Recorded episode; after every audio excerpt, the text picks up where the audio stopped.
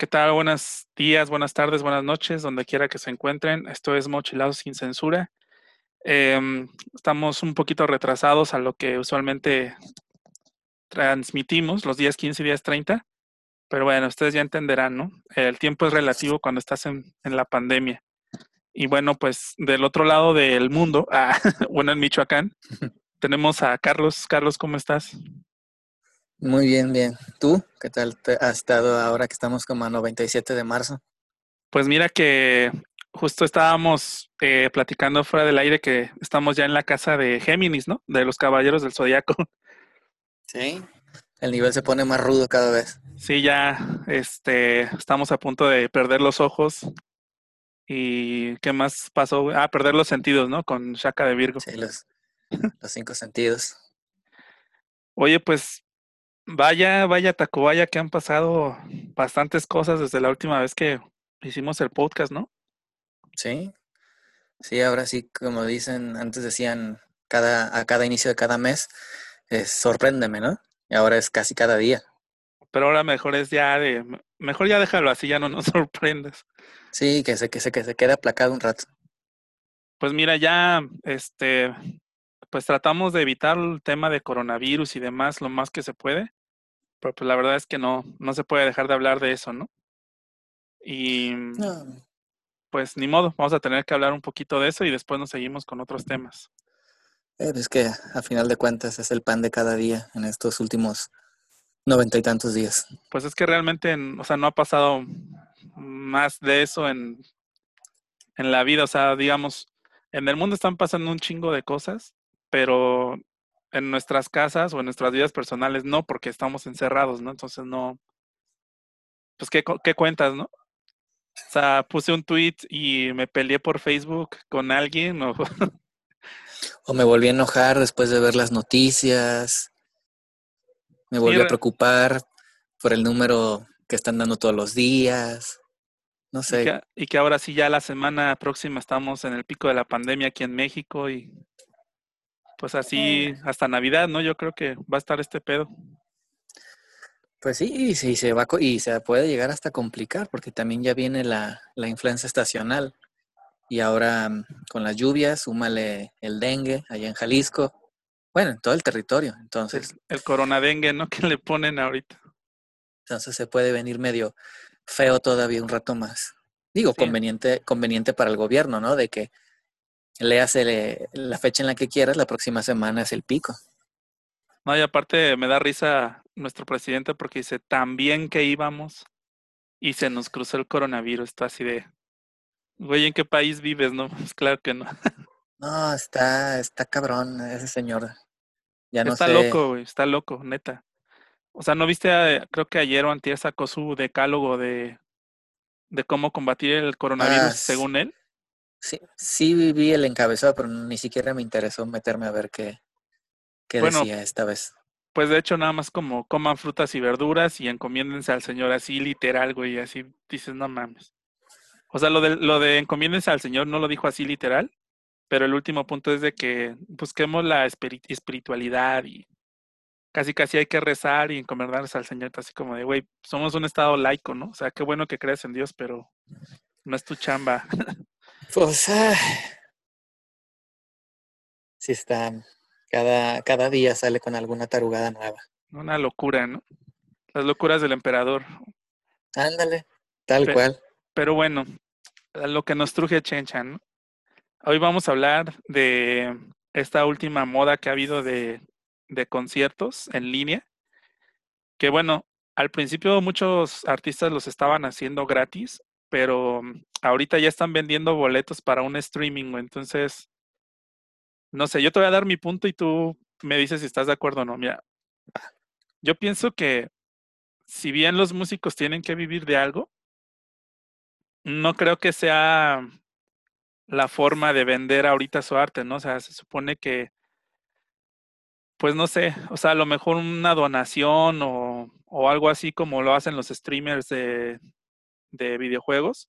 O sea, ellos, ellos se ponen a streamear, a jugar videojuegos, vaya la, el ejemplo, y en cuanto están jugando, la gente les empieza a donar para que lean comentarios o, o como echarles porras y eso, yo creo que eso funcionaría mejor a pedir así, no, pues son 200 pesos para todos los que quieran entrar, porque realmente, o sea, si te fijas van a ser más dinero, porque si tú vas, por ejemplo, a un galerías, ¿no? Que caben como mil personas nada más.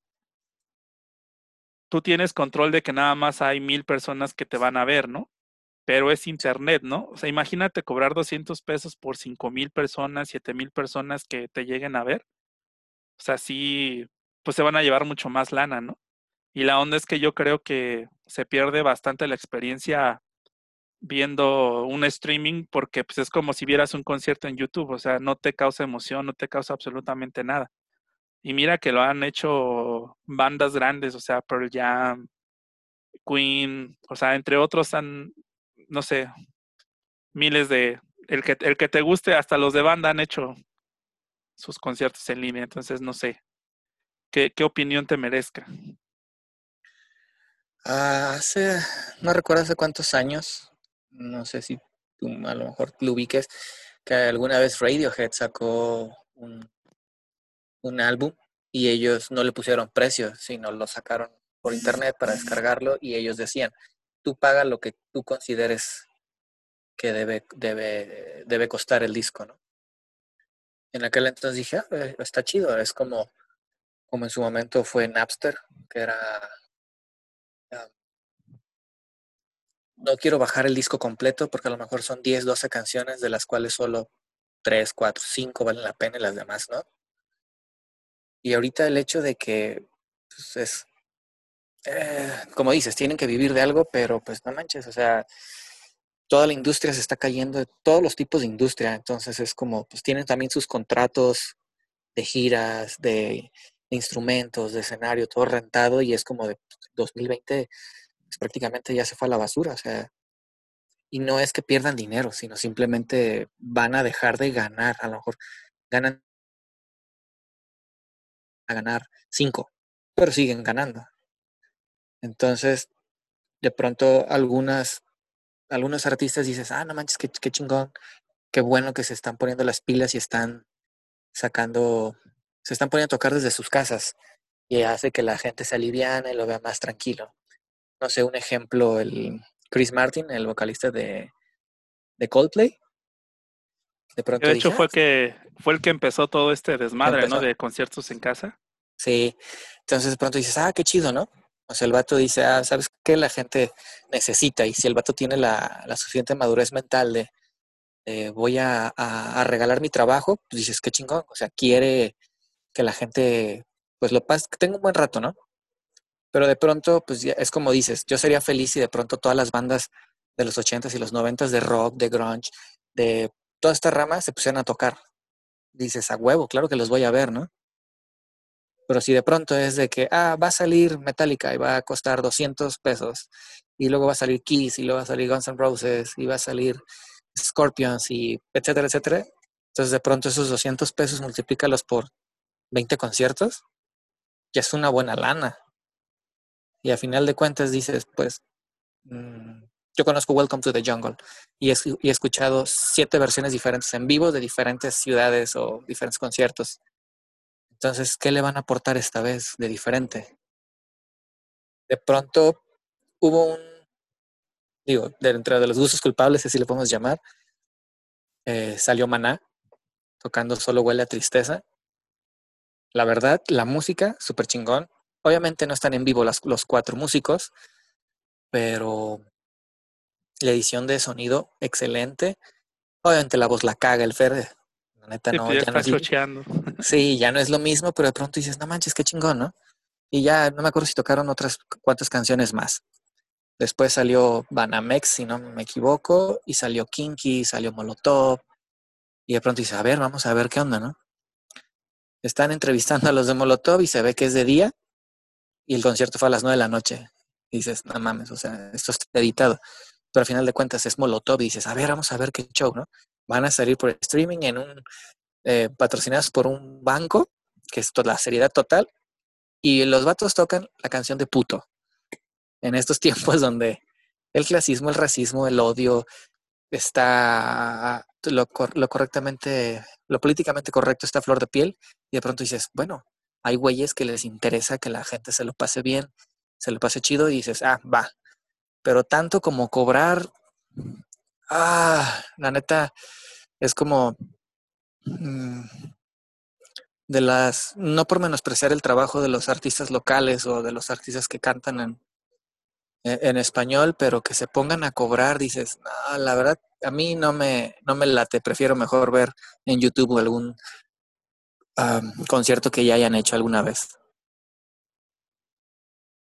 Sí, no, está cañón. O sea, yo la verdad sí pienso que, digo, si algo hemos aprendido de, de este periodo de, cuarentena, de pandemia, bueno, noventena, porque todavía es noventena, este, esa como el capitalismo rapaz o rampante ha permeado todo, ¿no?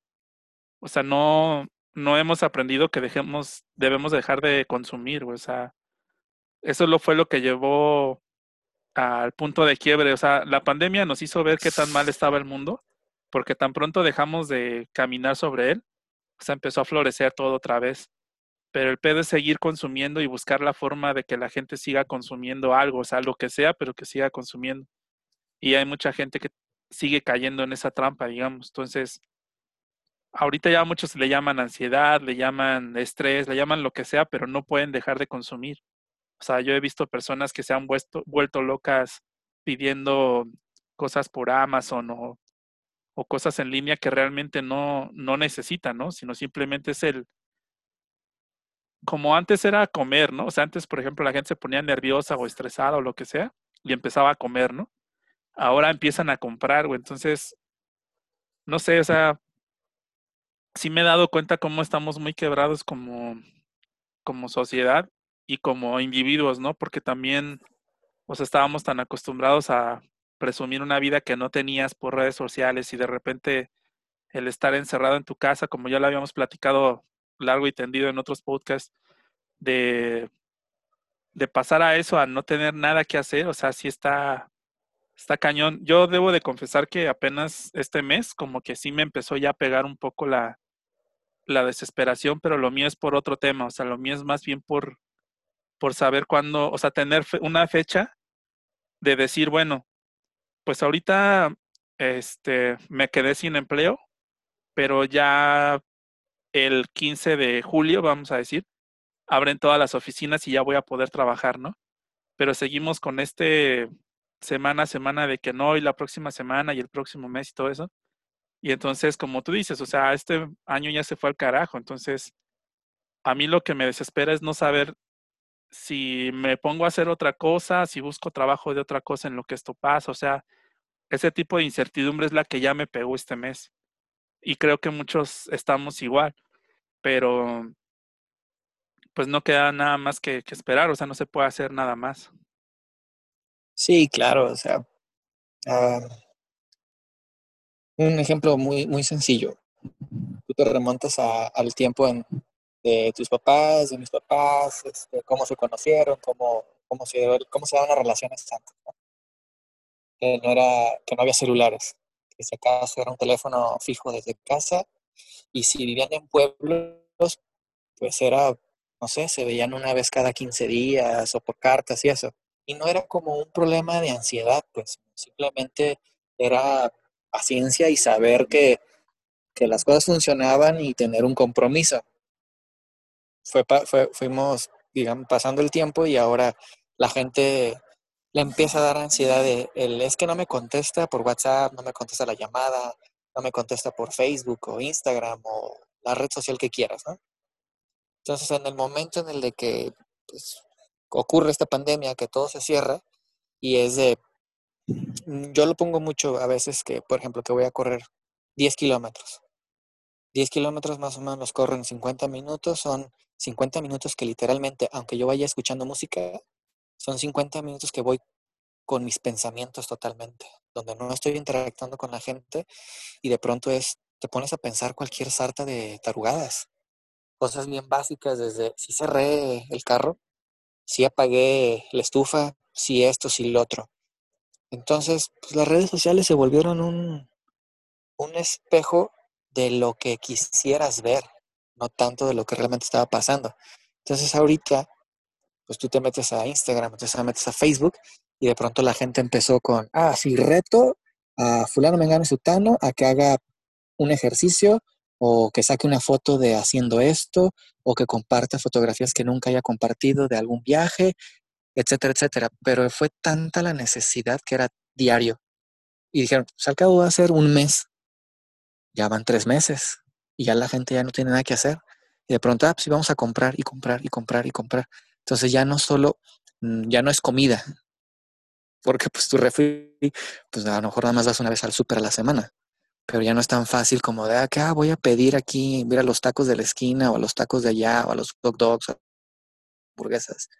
Obviamente la gente si sí tiene la necesidad, como bien mencionas, de, pues, de chambear, de la incertidumbre, pero esa incertidumbre es muy distinta a la ansiedad, a la supuesta ansiedad que la gente tiene de, es, que no puedo salir, es que tengo mucho tiempo con mis pensamientos, no sé qué hacer, no sé qué compartir, la gente no me está dando likes, toda mi, mi vida fantasiosa se está, se está desboronando.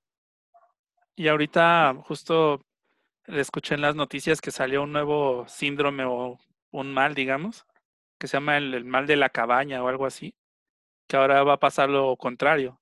O sea, que la gente va a tener miedo de salir por la seguridad que tienen en su casa. Y bueno, parte del miedo a salir, pues va a ser de, de que no saben si se van a enfermar o qué onda, ¿no? O miedo de interactuar con otras personas. Es que de verdad, no sé, pero en este año 2020 de verdad la gente es demasiado frágil. O sea, estoy anodado de todas las historias que he escuchado de, de fragilidad de ese tipo y digo, pues es que, o sea, no es que cazamos mamuts antes, ¿no? Pero tampoco éramos tan, tan frágiles que todo ya es ansiedad y depresión y todo eso. Yo, yo en mis tiempos, hace unos 20, no, ni siquiera esas palabras eran como parte de, del vocabulario. No, eran muy raras. Por ejemplo, yo soy fan de los Pistones de Detroit en la NBA y me acuerdo que había un jugador, no recuerdo el nombre ahorita, pero fue el primer caso que le daban este ah, como si se hubiera lesionado, no se me fue la palabra, pero él por tenía un severo caso de depresión. Entonces la NBA lo apoyó y le dieron creo que 20 partidos para que no se presentara, para que se tratara ese problema pero te estoy hablando de las épocas de 1997, 1998, que de pronto dices, púrale, qué raro, o sea, si es un problema, es un problema real, vamos a decirlo así. Yo no, no juzgo a las personas y digo, sí, sí pueden tenerlo, pero de pronto ahorita, como dices, es, este, ya es todo, ya todo es fragilidad, ya todo es debilidad, y es como de, oye, ok, está bien, hay muchas cosas muy tristes allá afuera, te está, tienes una nube negra arriba de ti, te está lloviendo, te está relampagueando, etcétera, etcétera. Pero pues tú también, ¿qué estás haciendo para, para salir de ese hoyo? No, y aparte, justo vamos a hacer la transición perfecta para el siguiente tema, pero, o sea, yo como veo las cosas ahorita de que está muy de moda el racismo y el clasismo y que todo el mundo se ofende por todos los comentarios de, de todo mundo, hasta lo que no les, les embona se lo meten.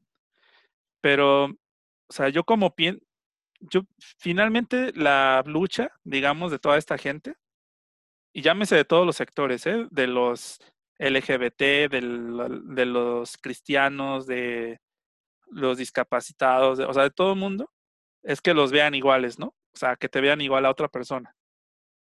Pero en el momento en que tú te defines como persona con una etiqueta, ya te estás victimizando. O sea, ya no, no quieres que sea visible tu, tu sector.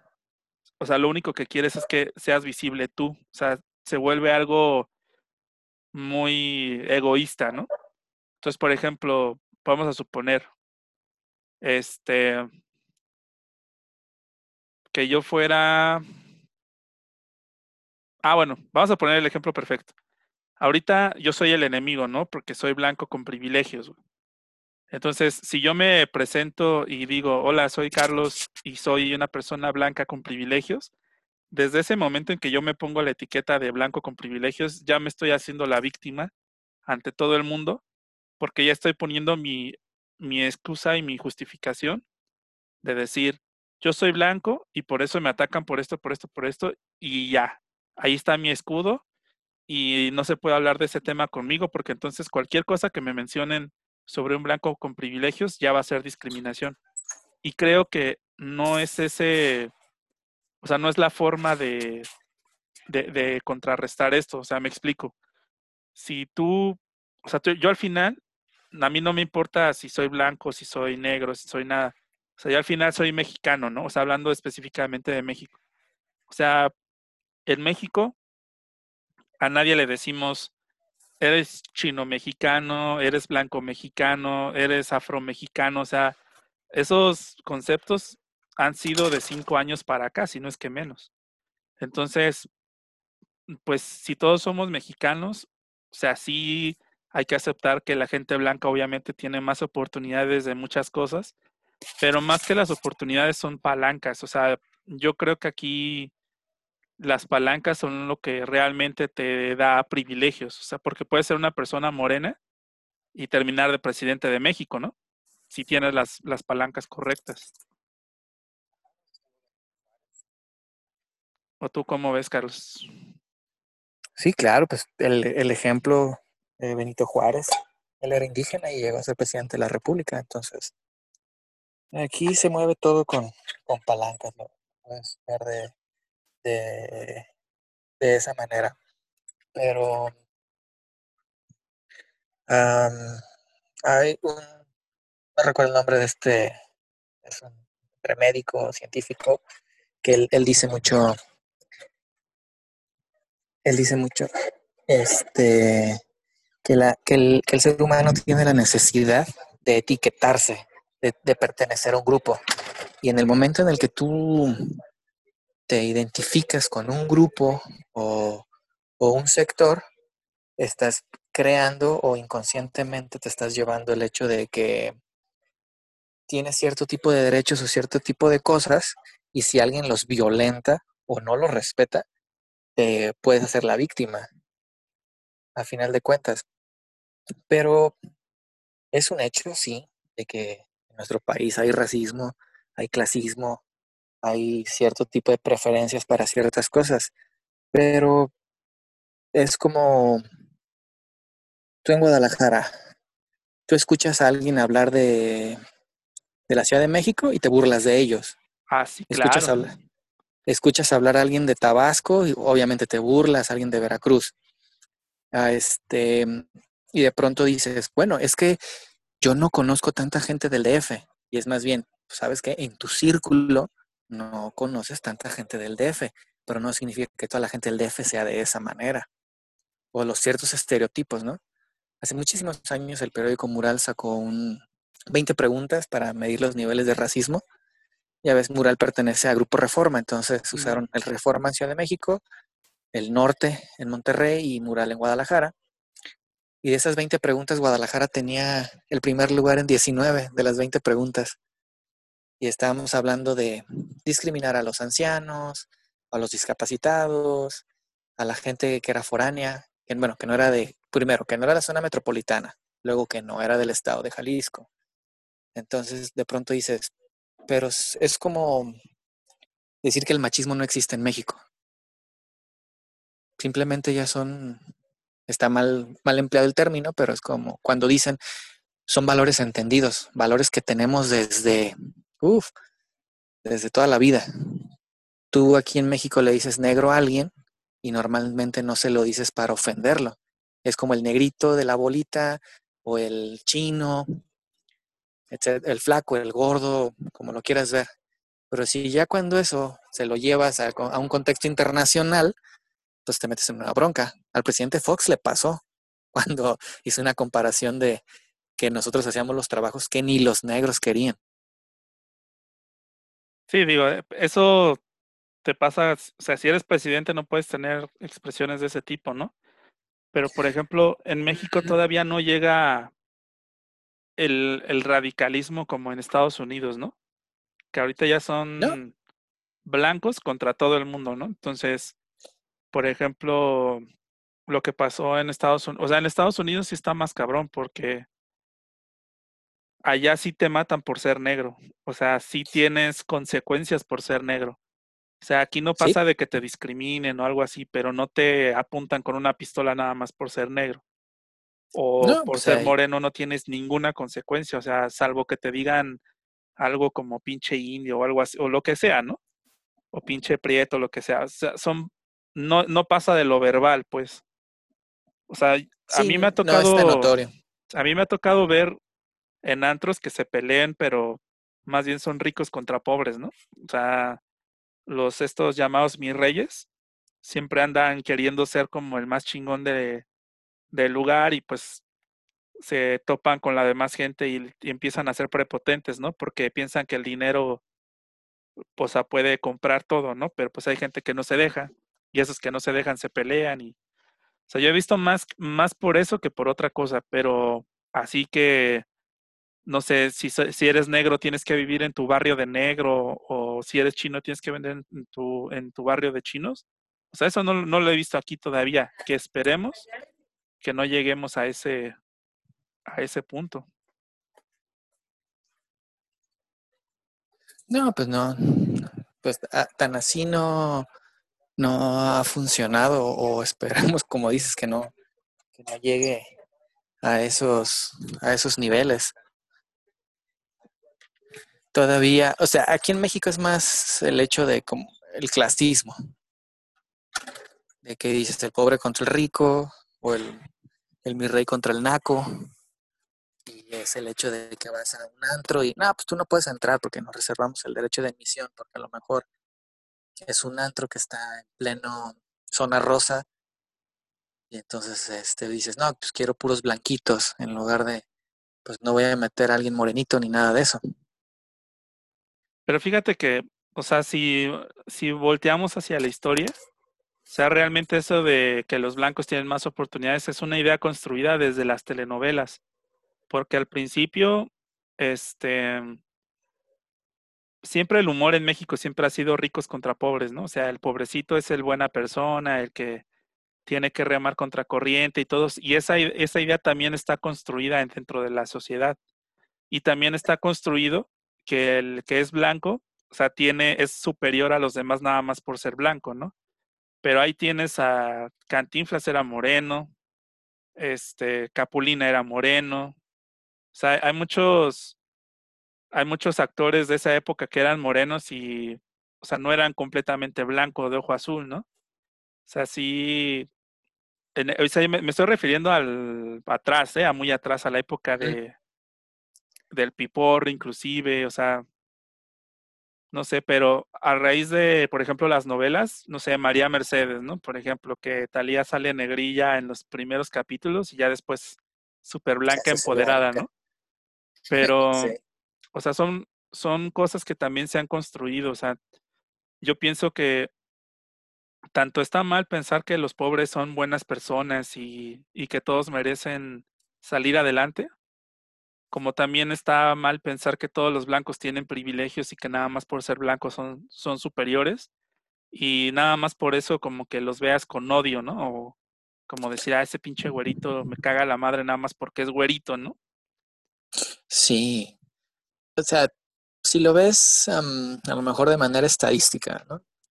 De pronto agarras una empresa transnacional y de pronto dices, a ver, vamos a ver cuántos blancos hay y cuántos morenos hay y de pronto dices, no, pues hay 90% de blancos y 10% de, de morenos. Pero es de pronto dices, ah, es que eso es racismo y, es como de, bueno, ¿y si nadie más quiso aplicar? O sea, hay muchas cosas pues ocultas. Hay las estadísticas y no digo que, que no sean ciertas, pero analizar todos los contextos en los que estás pues es más es más mucho más complicado los ejemplos que pusiste de los Estados Unidos, allá es muchísimo más notorio, porque allá sí hay de que de 10 arrestos, 9 fueron a negros, y de esos 9, a 5 los mataron. Y en el caso de los blancos, arrestaron a uno y a los tres días salió libre o cosas por el estilo. Allá es muchísimo más marcado esa parte por el, por el color. Es como, tú como blanco no vas al Bronx, no andas paseando a las 12 de la noche, a las 3 de la mañana por el Bronx, por miedo, ¿no? Y, y no es porque digas, ah, es que te vamos a discriminar porque eres blanco y te vamos a matar porque eres blanco. No, te discriminan o te matan porque eres diferente a ellos, porque no estás en tu lugar, vamos a decirlo así. Mencionabas... Eh, sí, perdón, continúa, continúa.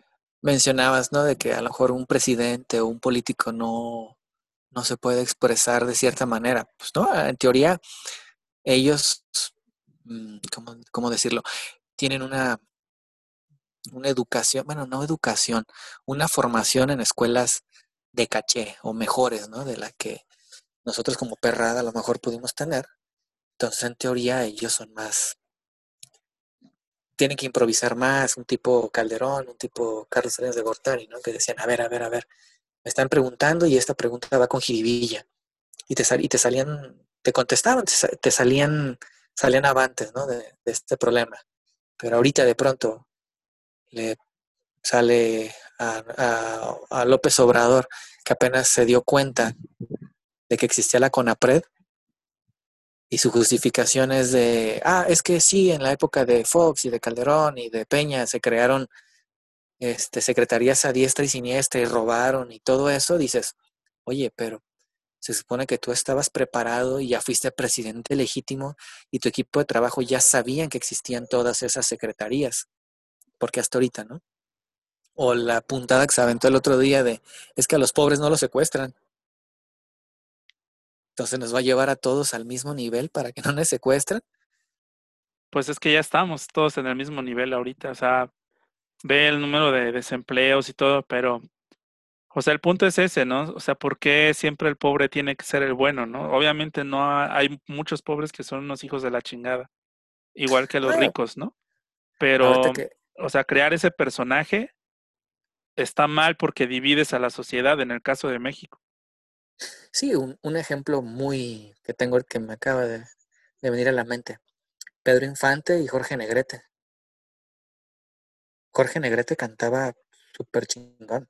Tenía una voz impresionante. ¿Y quién es el ídolo de México? Pues sí. Pues Pedro Infante, porque él, él hacía películas más para para el pueblo, vamos a decirlo de esa manera. Él era Pepe el Toro, de que él solo necesitaba una oportunidad, pero si tú ves las películas de él, él se esforzaba o, te hacía construir un personaje pobre que se esforzaba, que todos los días, que era constante. No, no era como Talía en todas sus novelas que se casó con un, con un rico y el rico se muere y ¡pum! se volvió millonaria. O se sacó la lotería. No cambia, pues y Pedro Infante en sus películas a lo mejor ya, ya ganaba su, se volvía rico o ya era famoso o lo que quisieras, pero seguía manteniendo su esencia. Esencia, de pueblo. Humilde. Pero las novelas que, por ejemplo, de Televisa o no sé, también de TV Azteca, notas que el personaje, si empezó pobre, al momento de volverse rico, se volvía pedante, se volvía el malo, se volvía malo, pues por así decirlo. Porque se trataba de vengar de, los que le hicieron daño, ¿no? Pero pues también esa es otra cosa que ha estado revoloteando mi mente estas semanas, que está, hemos visto lo del, lo de las protestas de George Floyd y todo eso. O sea, hasta qué punto, o sea, realmente qué busca la gente, ¿no? Este, te voy a platicar por qué lo digo. Estoy, estuve viendo el, el programa, la miniserie está en Netflix de Jeffrey Epstein, que se llamaba Suciamente Millonario, bueno, Filthy Millionaire o algo así, Filthy Rich. Este, entonces ahí plantean que él hacía todo esto porque podía y porque tenía mucho dinero, pero realmente, o sea, nos quedamos en la misma porque nunca, nunca, le, nunca explican de dónde vino su dinero, ni quién le daba ese poder, o sea, nos quedamos igual, solamente crearon la figura de el malo de la telenovela o el malo de la película. Y obviamente ya que está amarrado el perro, pues ahora sí todo lo quieren patear, ¿no? Pero a lo que a lo que yo voy es esto, o sea, a las mujeres que salen en, ese, en esa miniserie, no les bastó con que el güey se muriera. O sea, las morras decían, es que yo quería que me llevaran a la corte, verlo a los ojos y que reconociera lo que hizo. O sea, morra, no lo hagas sobre ti, ¿no? O sea, hay 100, había cientos de morras que pasaban lo mismo que tú y tú te estás volviendo tan egoísta como para salir a cámara y decir, es que tú me hiciste esto y acuérdate de mí. Y cuando se dieron cuenta que Jeffrey Epstein les dijo, pues así como de, güey, ni, ni siquiera me acuerdo de ti, ¿no? O sea, fuiste una de diez morras que estuve en un, en un solo día, pues no me voy a acordar de todas, ¿no? Entonces no fuiste ni siquiera lo suficientemente importante como para acordarme de ti. Y eso le escaló, porque al final, o sea, lo que pasó con los abogados es que decían, bueno, es que, o sea, este cabrón escondió el dinero, se lo heredó al hermano, y, total que ni siquiera les vamos a poder sacar dinero, ni siquiera se va a poder ir en la cárcel porque el güey se, se suicidó, y ni siquiera vamos a saber todos los nombres de, de sus clientes porque pues ya está muerto, ¿no? Entonces, o sea, sin justificarlo y sin admirarlo, pero dices, o sea, el cabrón es súper inteligente, o sea, ya sabía, ya sabía exactamente qué iba a pasar si lo agarraban. O sea, tenía tanta información que muchas de sus clientes, que según era Clinton, Trump, el príncipe Andrés de Inglaterra y todos esos, obviamente no iban a dejar que se conocieran todos los datos mugrosos sobre ellos, ¿no? Entonces ahí es donde dices, bueno, pues si el vato ya se murió, o sea, ¿qué más, qué más quieres, no? O sea, ¿qué le llamas justicia? Entonces ya no es justicia, sino es venganza, o, o qué más esperas que pase de alguien que ya está muerto, ¿no? Sí, tal cual, o sea, es como dices, todo lo que les pasó a estas, a estas chicas, obviamente es muy lamentable y está muy cabrón lo que les hizo, está muy mal lo que hizo, pero pues a final de cuentas, como dices, el güey dice, pues es que ni siquiera me acuerdo. Obviamente la, cada vida es importante, cada persona tiene su historia, pero llega el momento donde pierden la objetividad y dices, oye, pues, ¿sabes qué? Hay que refundirlo en la cárcel, hay que, vamos a decir, que le den cadena perpetua o que le den este la pena capital. No, yo quiero. es como, espérate, hay que juntarnos todas y todas a joderlo, pues. Es como, no quiero sonar ojete, pero es, ya pasó.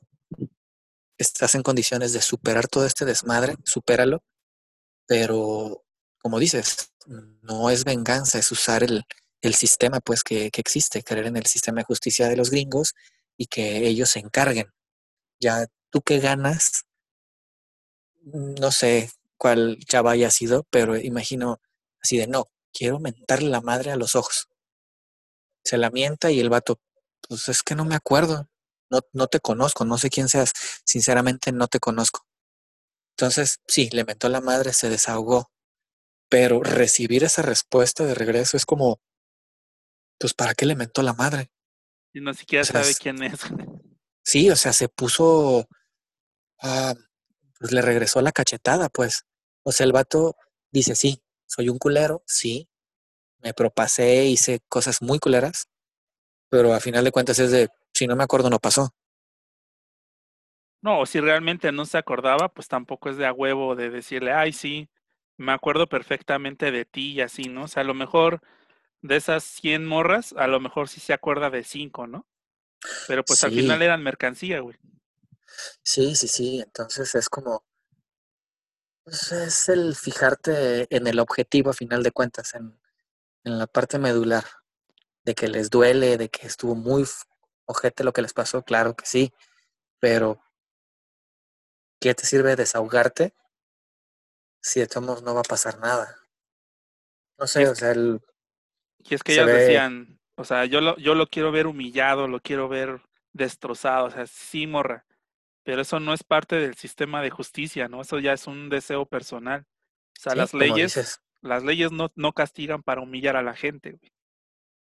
No, tratan de resarcir el daño. Encontrar primero un culpable y después ver si se puede resarcir el daño. Pero pues para eso está la cárcel, ¿no? O sea, para que pagues tu deuda. O sea, yo no entiendo ese deseo de sangre, güey, ¿no?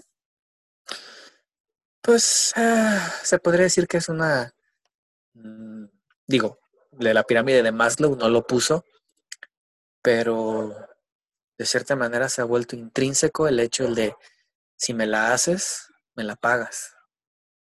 Y doble, ¿no? Sí, entonces de pronto dices hasta qué punto es justicia y hasta qué esa delgada línea entre justicia y venganza. Oye, y hablando de, de cosas de, de, racismo y clasismo, ¿sí te enteraste que, que la, la no primera dama hizo berrinche porque Chumel Torres le dijo a su hijo el chocoflán? es como... Ah, es como decir, sí, sí vi que por el asunto este de la CONAPRED, digo, sí, el vato se burló, pero que los mexicanos no nos burlamos de todo. Y aparte, todo el mundo estaba diciendo, no, es que es por su color de piel, así, no, ni madres, es por el cabello. Sí, es por, el, cabello. A final de cuentas es como, ok, vamos a suponer que lo que hizo Chumel Torres está mal, el burlarse de, pero López Obrador se burló cuántas veces de, de Fox, cuántas veces de Calderón, cuántas veces de Peña Nieto de Ricky Riquín Canallín, güey.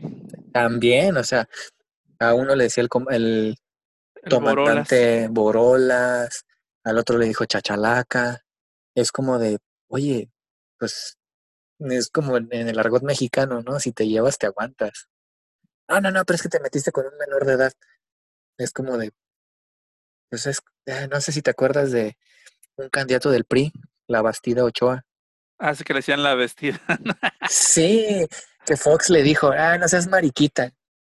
Y que el güey se ofendió y, y a nivel eh, en televisión nacional, el güey quejándose con el moderador diciendo, es que me dijo mariquita y todos así de, güey. en ese momento, en ese momento era permitido, ¿no? Decirlo. Ahorita ya no, ahorita ya se, se pueden herir susceptibilidades, pero dices, güey, son palabras, palabras que se las va a llevar el viento a final de cuentas.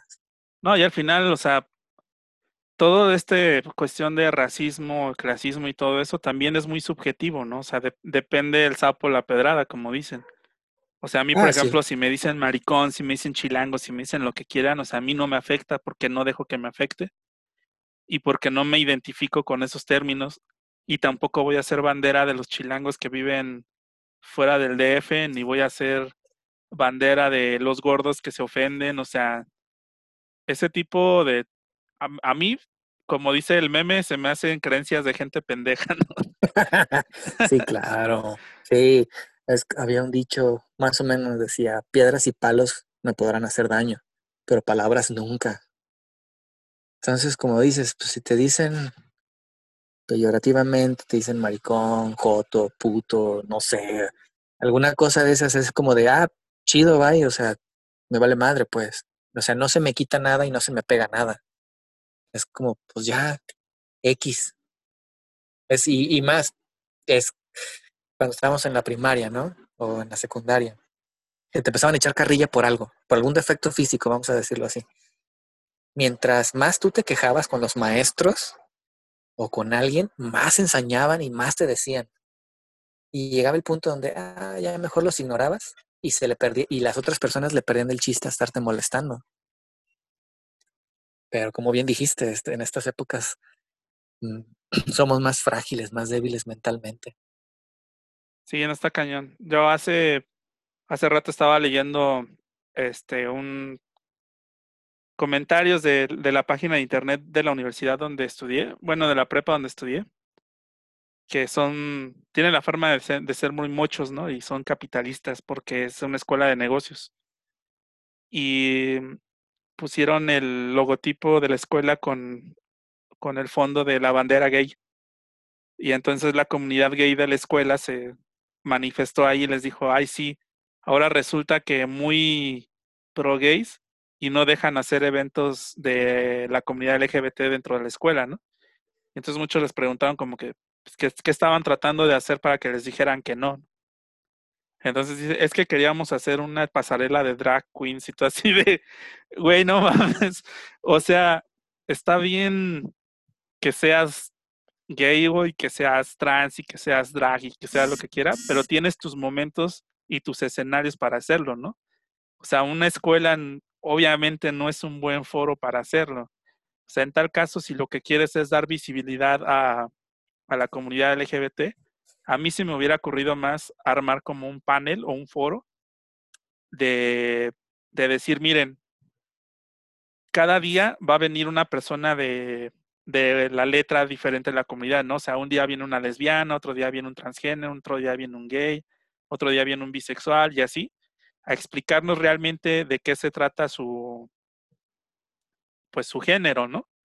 Y de decir, bueno, que aparte que nos vengan a hablar, que nos expliquen de qué, se, de qué va su género, pues que nos expliquen qué es lo que les ofende y por qué les ofende y cómo, o sea, qué, qué trato les deberían de dar, ¿no?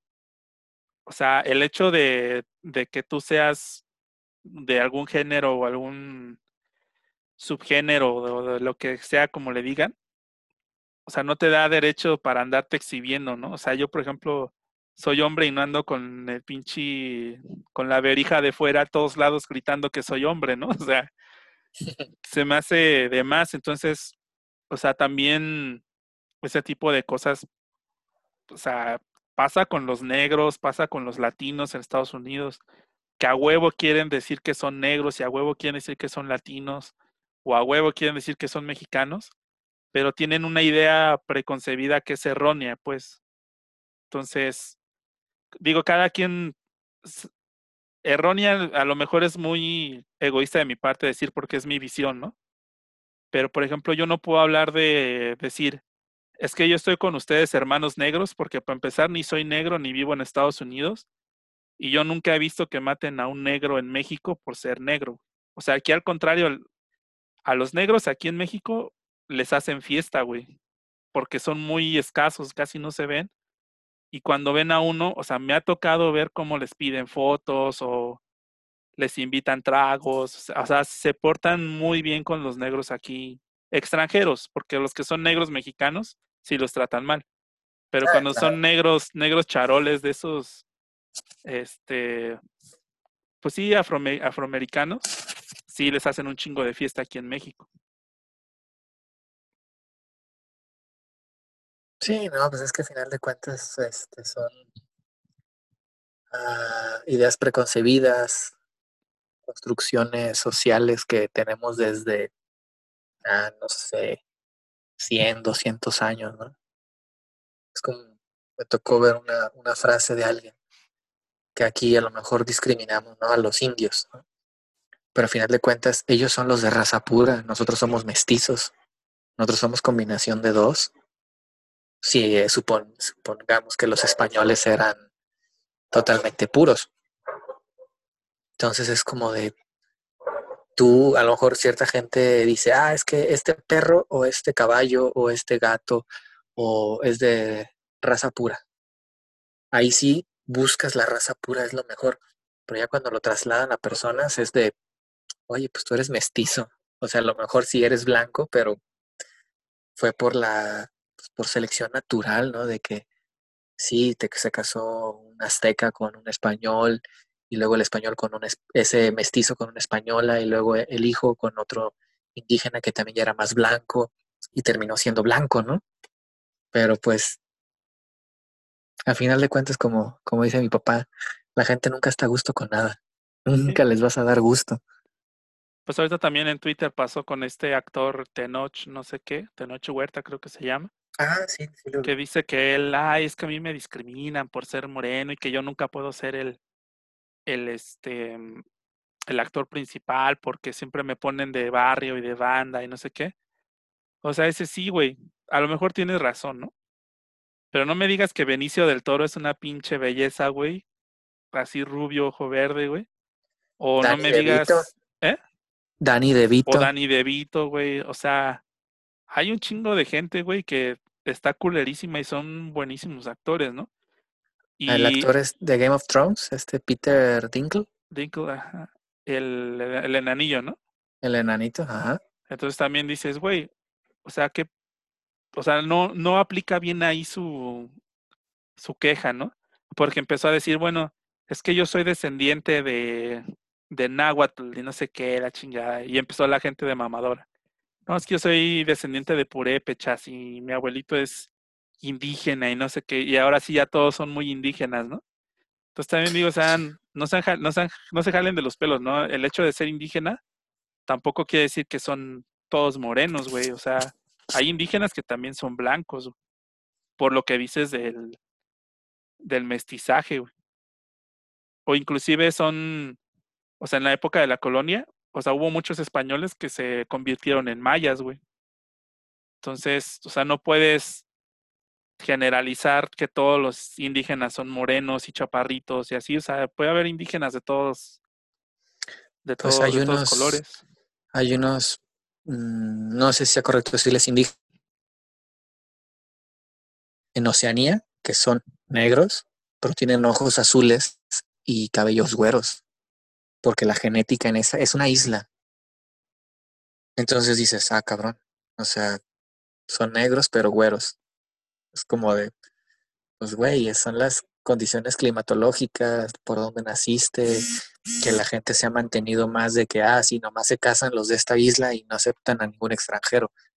O sea, pues, pues no, es como decir que los japoneses, los chinos, vietnamitas y todos ellos, a todos les dices chinos. Y a pesar de que los japoneses dicen, no, es que mis ojos son rasgados de arriba hacia abajo. Y los otros, no, es que los son de acá de derecha a izquierda, y etcétera, etcétera, etcétera. Entonces dices, pues el color de las personas, pues a final de cuentas no te van a definir. Es como una vez le leí a alguien que decía, yo no discrimino a nadie por su raza, sus preferencias sexuales, eh, religión, las cosas más comunes, ¿no? Yo los discrimino porque sean pendejos. Si son pendejos, me vale madre. O sea, a esos, los a, esos cabrones voy a discriminar. Sí, creo que pues para llegar a una conclusión, yo creo que sería que no se pongan etiquetas, o sea, dedíquense a vivir con su vida, dedíquense a, si quieren realmente cambiar el mundo, empiecen por ustedes, que ya sé que ese argumento todo el mundo dice, ay, sí, díselo a los pobres, ya sí, se los digo a todos, pues me vale verga, se los digo a todos. O sea, hagan de su vida un cucurucho, hagan lo que quieran y dejen de estarse diferenciando de la otra gente porque no son diferentes, todo el mundo son iguales, o sea, se quieren sentir tan diferentes que acaban siendo iguales, ¿no? Entonces, sí. o sea, no hay nadie único y diferente, o sea, todo el mundo son iguales o son parecidos a otras personas, o sea, ya en estos tiempos de globalización, bueno, desde que empezó la globalización se perdió esa diferencia que había antes. Si hubiera podido haber una diferencia, ya no la hay desde que empezó la globalización, porque ya todo el mundo comparte información, ideologías y todo con todo mundo. Entonces, pues ya realmente no hay nada original en el mundo. Y si lo hay, se copia en dos minutos. Entonces, pues ya relajen la raja, no, no van a cambiar el mundo, van a seguir matando personas por su color de raza y todo. Y pues lo único que pueden hacer es, si ustedes ven a alguno de sus amigos siendo directamente racista o o diciéndole algo demasiado hiriente que no sea en tono de broma a alguien, párenle el alto. O sea, si tú vas con tus compas y a uno se le hace gracioso chiflarle a una mujer, dale un zape y dile, cabrón, no hagas eso, güey. O sea, o si ves a alguien diciéndole, ay, mira esa pinche india, decirle, güey, ¿sabes qué? No está chido que digas eso, cabrón. Sí, su granito de arena. Tienes que empezar por un granito de arena. No puedes decir, este, ah, es que en Estados Unidos son unos pendejos, cuando tú en tu país haces pendejadas. Sí, también es como, o sea, yo sí le, yo sí les he parado el alto a muchos amigos, así, de que, güey, no digas esto, cabrón, o sea, no está chido hacer esto, güey. O, o les digo comentarios así enfrente de la morra, pero muy en serio, ¿no? Así de que, mira, güey, ya pusiste incómoda a la muchacha, güey, o sea, no estés diciendo este tipo de pendejadas, ¿no? O sea, en lugar de que le causes una buena impresión, estás quedando como un pendejo, ¿no? O sea, se los digo así. Y, y aunque les da risa, güey, si sienten vergüenza, güey. Entonces, para mí ha resultado ponerlos en evidencia, güey, y hacerlos que sientan vergüenza cuando están en una situación de ese tipo, güey. Y ese ha sido como, como mi granito de arena en el mundo, güey. Y sí lo hago muy seguido y lo voy a seguir haciendo. Entonces, cabrones que sea, quieran ser mis amigos, prepárense porque yo no tengo pelos en la lengua. con, eso, con eso, cada quien pone el granito de arena que pueda poner y ya. O sea, puedes ir por la vida creyendo que, que tienes la razón en todo, ¿no? y, casarte con una o dos o tres ideas, simplemente pues, con, con, ser coherentes y tras, tratar de ser empáticos y conducirte de esa manera para que donde vives sea un poquito mejor. O simplemente ser honesto, güey. O sea, también no tienes que estar de acuerdo con todos a huevo, ¿no? O sea, si tú tienes tus ideas muy del siglo XIX, está chingón, güey. También se te respetan, pero no quieras convencer a otros que a huevo piensen como tú, porque ese es el problema que estamos teniendo ahorita. Todo el mundo quiere jalar para sus ideas y pues acabas lastimando a otras personas, ¿no? Sí, así es. Oye, te escuchas como raro, güey. ¿Estás en el baño? ¿Qué pedo? no, es que acá está pasando un camión aquí fuera de la casa. Pero eso, de hecho no es un camión, es un tráiler de doble remolque.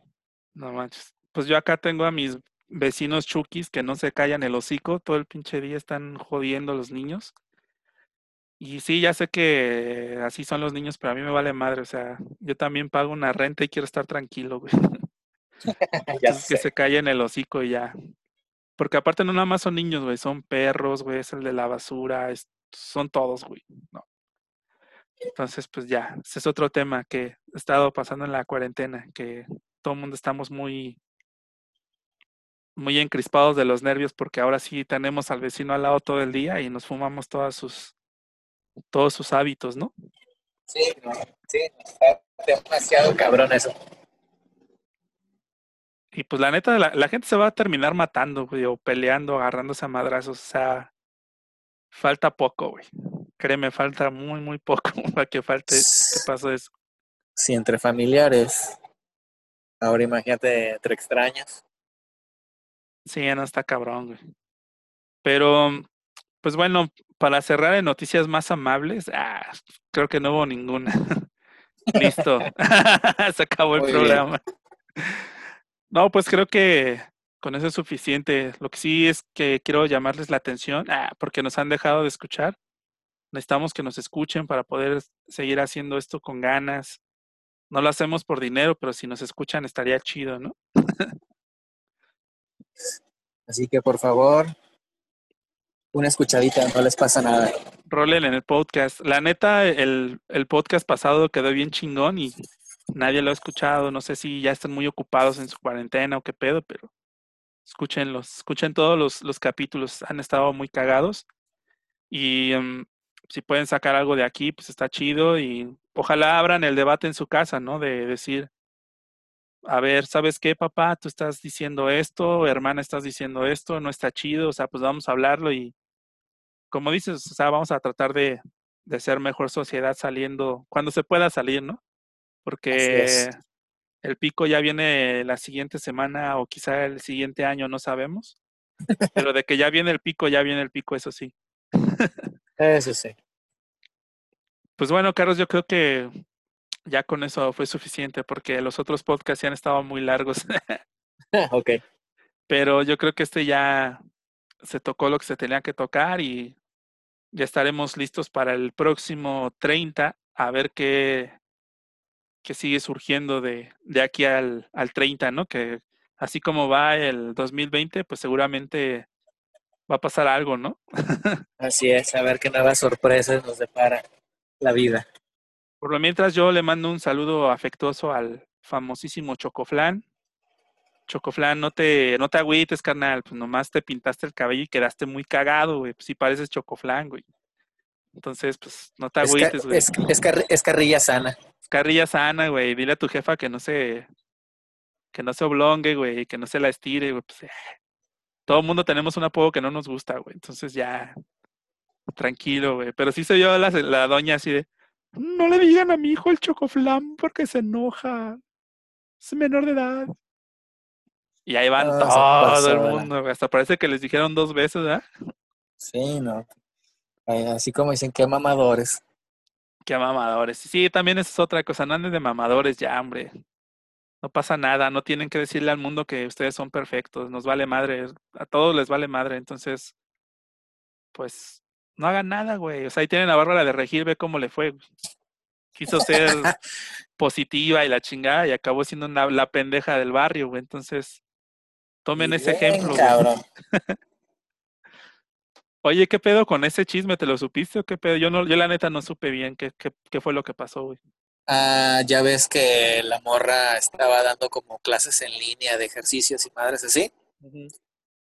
No sé, sinceramente no sé qué aplicación sea, no sé si era por la parte del live de Instagram y que puedes usar ciertos este, filtros.